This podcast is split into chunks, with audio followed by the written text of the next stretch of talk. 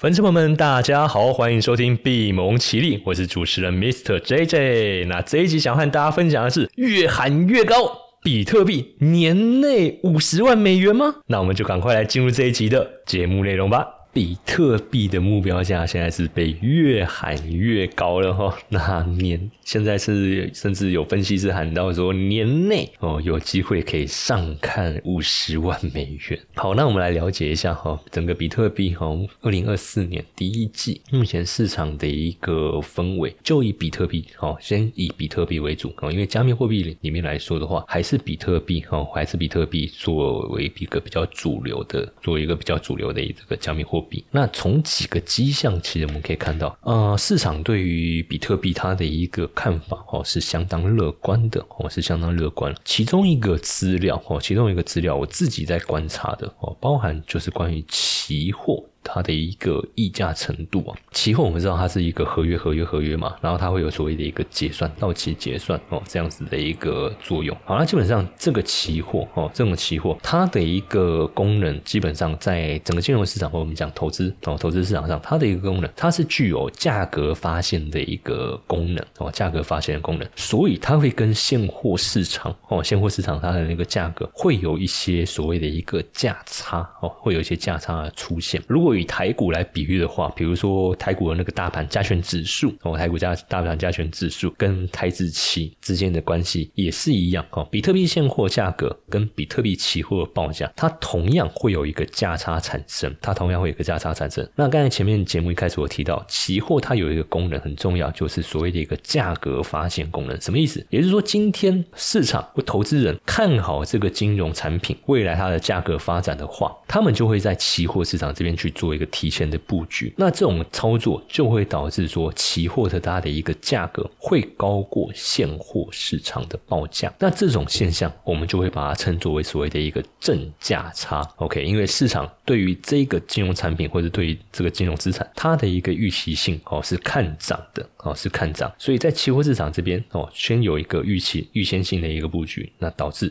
期货跟现货产生所谓的一个正价差。好，反过来说，如果今天投资人哦，或者整体市场对于这个金融资产哦，金融资产它是比较悲观、比较保守，他认为接下来应该涨不太动。哦，接下来应该涨不太动，那他们在期货这边的布局就会比较偏空，就是比较看跌的布局。那这个时候，期货价格哦，期货价格就会低于现货的价格哦，就会低于现货的价格。那这个就是所谓的一个逆价差哦，逆价差的一个现象。那回到比特币来说的话，哦，以比特币来说，呃，我自己在一月八号去观察到哦，十二月结算了这个比特币的期货合约啊，十二月二十七号就是二零二四年十二月二十七号要结算的这个比特币的这。这个现货合约，手里期货合约，它的报价哈是来到四万八千四百三十五美元。那这样子的一个价格，到底算是好还是不好？以一月八号啊，比特币它的一个现货报价来说的话。整个比特币它的一个现货报价在一月八号，它的那个价格大概是落在四万三千五百多美元，哦，四万三千五百多美元。所以这表示说啊，期货市场跟现货市场中间这产生了将近四千多，我们就讲取整数好了，因为那个四千已经快靠近五千，有五千多美元的一个正价差哦，五千多美元正价差，这是什么样的一个概念？这代表说，投资人哦，投资人就是比特币的这些投资人。哦，期期货的投资人预期二零二四年十二月二十七号到期的这份合约，在期货合约结算之前，比特币是有机会达到四万八、四万八千多美元，至少这样子的一个价格。OK，那当然后面随着比特币价格的一个表现，这个价格有可能会再进一步的往上。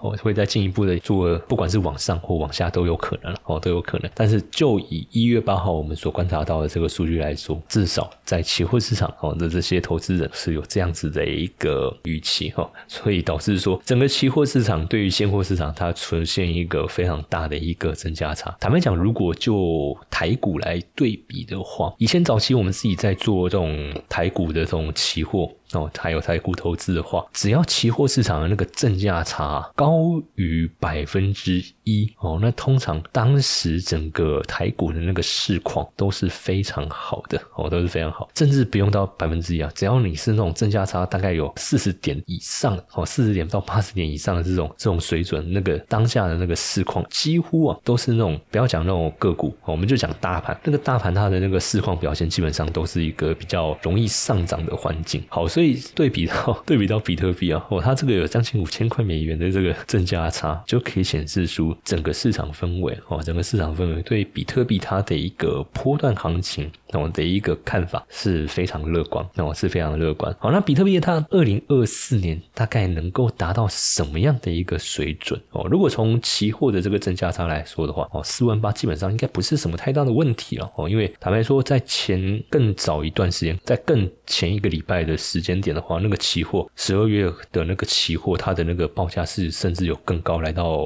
五万一的。哦，五万一。那当然，我们在节目之呃录制的这段时间，比特币哦有一些波动整理，所以它这个报价会稍微下来一些哦。但是如果之后整个比特币的那个价格又再回到上升趋势的，那我想十二月合约这个报价应该还会再进一步哦，这往上走哦，再进一步往上走。好，所以就二零二四年哦，二零二四年期货这个部分的话，我相信四万八五万这应该不是什么太大的问题。好，那一些机构分析师他们又是怎么看的哦？又是怎么看？基本上 CNBC 他们有去做一些调查哦，就是在二零二三年十二月底到一月初这段时间，有去针对产业还有一些呃业界哦的一些专业人士哦去做一些调查，预计比特币二零二四年价格的一个走势。那首先是这个新兴市场的教父哦，Mark Morris，他的预测是六万美元哦，六万美元哦，因为二零二二年的时候，Mark 他曾经准确预测比特币将会跌到两万美元的一个低点。当然，他没有去预测到比特币在二零二三年全年的一个全面反弹。但是呢，二零二四年 Mark 他的一个预测是比特币应该可以达到六万美元。为什么？因为呢，比特币 ETF 它的一个上市几率是非常高的哦。那这个一个比特币现货 ETF 的一个上市，它是有机会进一步刺激传统金融投资人对这个比特币的一个兴趣哦。那这样子的一个呃资金溢注的一个效益，当然有是对比特币的价格哦，它是一个比较正面的哦，比较正面的。好，然后再来是这个比特币的这个挖矿企业哦，Bit Mining，Bit Mining 他们的预估呢是是预估是二零二四年比特币可以达到。七点五万美元。那同样，他认为哦，比特币能够上涨的原因还是在比特币 ETF 的这个上市哦。那他的观点比较具体一点，就是因为 ETF 的一个上市可以带动传统金融那边的机构投资资金的一个增加。那再加上二零二四年五月、四月、五月比特币减半，它会在造成整个比特币供应哦上面受到限制。哦，所以需求增加，供应减少，那基本上在这个市场供需法则之下，价格它就只有往上这个方向。好，所以他们是预计二零二四年比特币价格交易价格会在两万五哦到七万五美元之间，然后呢，二零二五年会达到四万五到十三万。那对于高价格的这个可能性呢，他那么也是进一步提到说，市场波动啊，跟人就投资人的一个心理状态，都会对这些价格波动产生。影响哦，所以建议啊哦，就是就他们自己有去建议说，嗯，如果你是比较保守投资人的话，基本上就是在熊市里面哦，持续去累积，然后在熊呃牛市哦，整个比比特币价格涨上来的时候去做一个获利了结。如果用比较更贴白话文一点的一个说法，就是基本上如果你看好比特币这样的一个资产的话哦，反正你就是固定定期定额的时间去操作哦，定期定额的时间去操作，不要。没事去轻易尝试那种所谓的那种 合合约交易，在那边杀进杀出哦，因为确实比特币它的一个波动哦，它的一个波动，坦白说，跟传统金融的这些金融产品还是相对来说比较大哦，还是相对来说比较大。OK，所以在这种前提之下，你用合约然后去开杠杆交易，除非。你的交易经验非常丰富，但坦白说了啊，任何一位交易经验再丰富的投资人哦，你都可能会预测错误的时候哦，都有可能会预测错误的时候。所以我自己个人哈，这边掺杂一些我自己个人的观点。我自己个人的一个观点是这样子：加密货币，我们就不要把它单纯视为一个交易项目啊，sorry，应该是说我们就是把它视为一个投资组合的其中一个项目。我觉得这样子说明会比较贴切一点。OK，因为像我自己，我就是用采用这样子的一个模式，比如说我用百，我说在整个投资组合里面，我用百分之十的资金去做加密货币。那在加密货币里面的这个操作哦，在加密货里面货币的操作，同样的，我会有积极跟保守的这种操作模式。那保守操作模式，当然我一样就是现货定期定额去存它哦，现货定期定额去存它。那积极的部分，我积极的部分，我就会去使用，比如说像合约网格哦，不是合约交易哦，是合约网格这种相对来说操作它的一个风险性，应该也不是说风险，应该说它的这种操作策略比较不会被这个加密货币或比特币它的一个波动哦所影响哦，因为以合约网格来说，它的整个策略核心是它在一个价格区间范围内，它都可以去执行。它的一个交易策略就是所谓的低买策略，低买高卖这种策略。所以你只要比特币价格没有超过网格的这个区间范围之内哦，它就是一直去执行低买高卖哦，执行低买高卖。那这样子的操作基本上会比我们单纯去压看涨或看跌这种合约哦，开杠杆的这种策略要再来的我们做稳定一些哦，要再来的稳定一些哦，因为传统嘛，我们做这种。呃，合约开杠杆的交易，要么我就是压对方向哦，看涨然后赚到价差。比如说我分析接下来会上涨哦，那我就是做多；那我分析接下来哦，逢高可能会有回调，那我就是放空这样子哦。那这个方向性就变得非常重要哦。你只要状态不好失准了哦，你的那个就容易。部位就容易产生亏损哦，但是以网格来说的话哦，以网格来说的话，它当然还是会有方向性的要求哦，当然还是要有方向性的要求。比如说我做多网格，我去做一个做多网格这种策略，我当然还是得在一个比特币是一个波段上涨的这种趋势哦去使用它。当然不可能在一个熊市，它是一就一直跌，一直跌，一直跌，然后你还去跑去做做多网格，这当当然不合逻辑嘛。可是牛市一个趋势上涨的行情中间，比特币价格。会不会回调整理？会嘛？所以传统我们使用合约人工交易的问题点就在于说，我必须要能够去判断出，哇，涨到一定程度，比特币接下来什么时候会出现回调？那这件事情坦白说是很困难的。哦，是很困难。即便你透过技术分析，哦，即便你透过一些筹码上的一些数据，然后再搭配总金的这些观察，还有一些电商数据的这些观察辅助，坦白说，我都认为这种判断，哦，这种判断都很困难，哦，都很困难，没办法说百分之百一定对了，哦，只能说高几率的可以去做一个，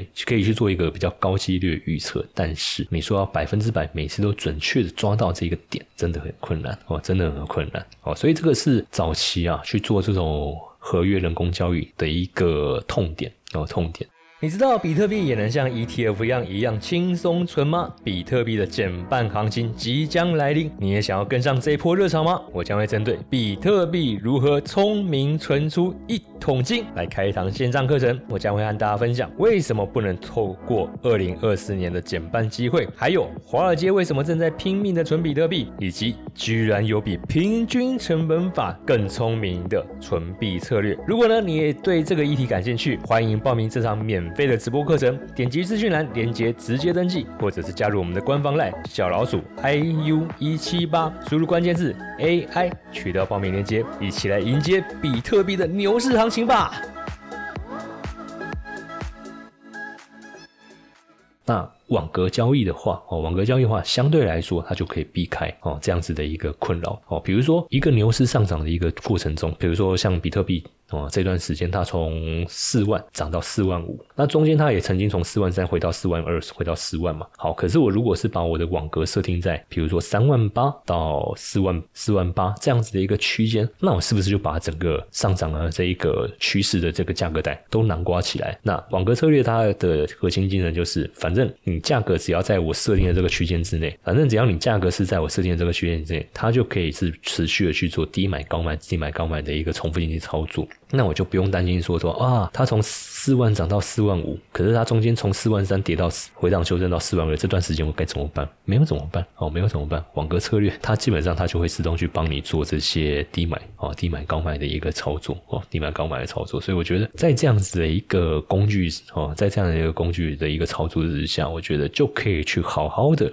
累积我们的这种加密资产。所以刚才这个是矿商哦，他所预估的哦，他反正他们的观点就是定期的哦，去想办法存哦，去累积哦你的加密资产。好，那再次这个加密哦，加密资产的这种资产管理巨头哦，CoinShares，CoinShares 他们是这个欧洲最大的加密资产管理公司之一。那他们提出，二零二四年基本上比特币哦，它的价格是可以达到八万美元。那最主要的一个原因也是在比特币现货 ETF 上市哦，因为这个是金融界期待已久的一个。投资机会哦，那比特币现货 ETF 的上市，它会把传统金融和加密货币这个市场去做一个更紧密的结合。呃，简单来说啊，就是传统金融这边的一个投资人的资金，它可以更方便的流入到加密货币市场来买卖这个比特币哦，买卖比特币。那同时，它也补充到一点，就是联准会哦，今年。哦，今年的一个降息可以进一步的去刺激这些传统金融的一个资金所挹注的一个资金量。OK，所以这个是 CoinShare 他们所发表的一个看法。那再来是这个加密货币的这个交易所哈 n e x o 那他们的一个观点是，二零二四年比特币应该是可以达到十万美元。那主要原因也是比特币减半跟现货 ETF 批准的这个双重效应哦，它可以让比特币在二零二四年达到十万美元的一个水准，而且二零二五年有机会再进一步往上走，然后再进一步往上走。好，所以他们这一家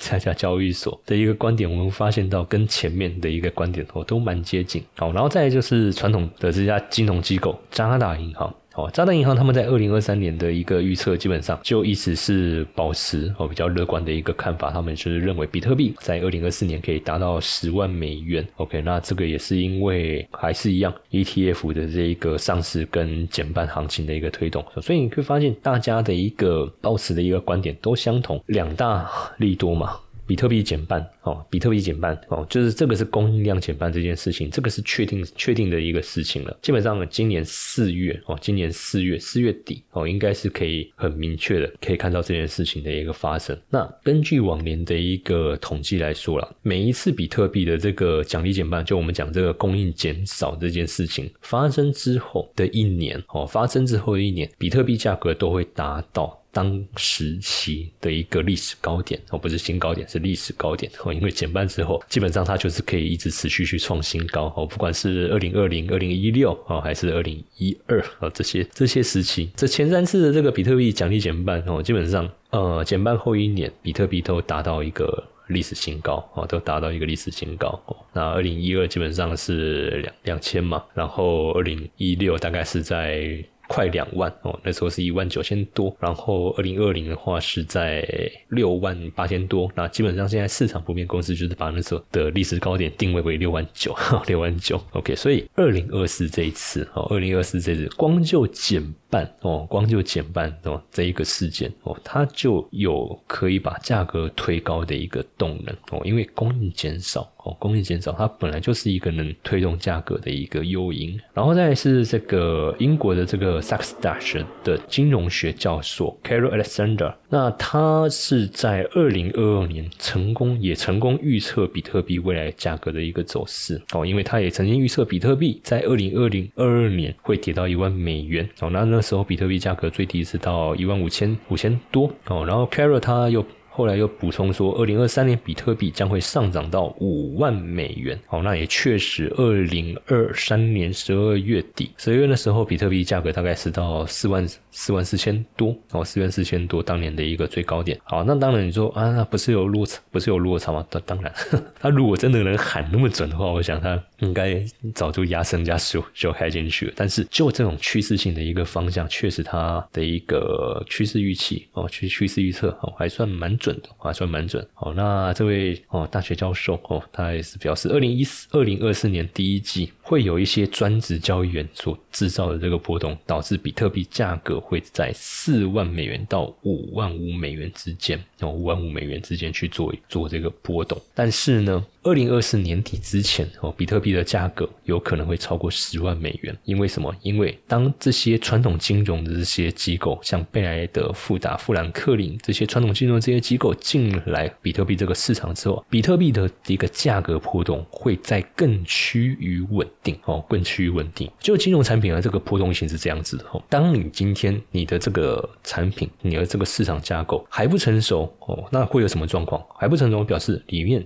这个市场买跟卖的人都还不够多嘛？那买卖的不用多，那个就是我们在专业术语讲的，就是流动性不足哦，流动不足。所以坦白说啊，早期在做那种加密货币投资的哦，早期在做加密货币的投资人，为什么会有所谓的那种搬砖套利这样子的一个策略？原因就在于当时整个市场哦，整个市场的那个参与者还很少，所以导致整个市场比特币它的这个的一个流动性不够。那每一个交易所、每一个交易所、每个交易平台，它的报价中间就会有个落差。差，然后就会有落差。举例啊，我举一个比较极端的例子，比如说哦，比如说在 Get 这边，我可能看到一个大概是在八千一哦，比特币报价可能八千一，然后在币安这边。我可能看到一个比特币有一个报价是八千八千一百二、八千一百五，或甚至八千二这样子的一个报价。假设那我中间我其实就可以去做一个低买高卖。我在报价比较低的这个交易所去做一个低买，然后到报价高的这个交易所去做一个卖出嘛。那反正我中间是可以透过那个链上转换，我只要我那个链上转换转换的那个手续费能够 cover 掉，那基本上这个搬砖套利就能够成立了。那这个就是所谓的一个流动性不好。那这样子一个流动性比较差的一个市场之下，也会导致比特币。价格波动哦，也会导致，或者说我们讲这个金融商品它这个价格波动比较大好的一个原因在这边啊，因为你随便一买，你可能就是一个百分之五、百分之十这样的一个波动就产生了，因为价差本来就很大哦，价差本来就很大，因为出价的人少，要买的人也少，随便说你为了更能够吸引到买家，你可能会出到一个更便宜的价格，或者说你为了想要买，可是因为要卖的人少，所以你会出距离可能前一个报价更高哦，可能一一出可能就高了两三 percent 这样子的一个报价出来给给人家，那这个。时候就会导致整个价格的波动变大，那这个是比特币早期的一个市场环境。所以以前我们会常常看到说，哇，比特币那个波动怎么大成这样？一天随便随随便便就十几 percent 这样子的一个波动。原因在于说，当时的流动性、市场流动性都还不够。可是其实这几年，尤其在二零二零、二零二零之后这段时间，比特币的一个流动性已经好很多了哦，已经好很多。所以基本上也不会有什么搬砖套利这种的这种机会了。那你说你要买买卖比特币，很简单，随便一个交易所，不。管是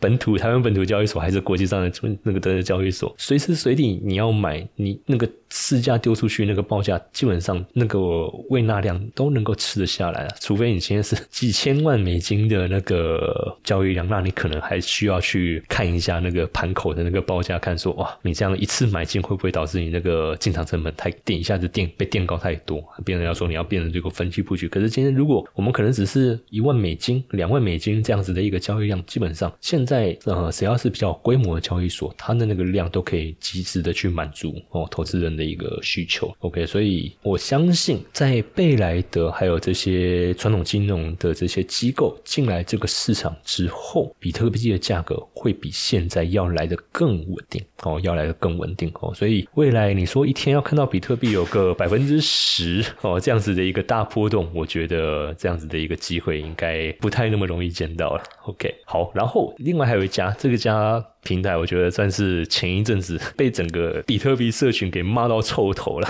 为什么？Metroport 哦，Metroport 他们之前呃，他们在一月一月第一个礼拜很要命的，他们发了一个报告，那个报告标题叫做“为什么 SEC 不会批准比特币 ETF”，标题就这样取。OK，那那时候整个加密货币市场，比特币的投资人都是很关注说，哇，ETF 要不要上市？要不要上市？要不要上市？结果你就发了一个报告，哇，结果一月三号马上砰。的比特币就跌了，盘中跌了九趴十趴这样子的一个波动。那当然后面跌幅是收敛了，因为也确实证实他那个报告不是定论，哦，他那个就是只是发表他的一个观点，哦，只是说他在一个很敏感的时间点抛出这样子的一个讯息，那造成市场的一个疯魔一个恐慌。OK，好，那当然他们长期啊，就他们这家平台，他们长期还是看多比特币，哦，长期看多比特币。OK，所以他们在。二零二三年十一月的时候，其实他们也有一份报告是提到说，比特币在二零二四年哦，二零二四年四月哦，会达到六万三千一百四十美元，然后年底呢。可以冲到十二点五万美元哇！所以他把这个时间点跟价格都抓的 哦，都抓的蛮清楚的哦，抓的蛮清楚，因为他们有一个模型去推算说，他们依据整体环境哦，整体环境就我们讲说，宏观经济会为整个加密货币带来一个强劲的推动力，包含呃，我们一直在提的哦，贝莱德他们这个现货 ETF 上市之后，再加上联准会降息，整个传统金融资呃市场这个资金的溢注的一个效应，会让整个比特币价格进一步往上哦，进一步往上。而且他们还有提到一个点，就是二零二四年很多地区的一个地缘政治风险哦，是呃不能忽略的哦，即便。哦，即便它最后不见得可能会真的爆发形成冲突，但是在这样子的一个风险意识升温的前提之下，会有部分的投资人把比特币作为所谓的一个避险资产，那这也都会带动比特币的一个需求，需求一增加，当然就是进一步推升价格。哦，所以这个是 Retroport 他们所提出的一个观点。哦，虽然说他们在。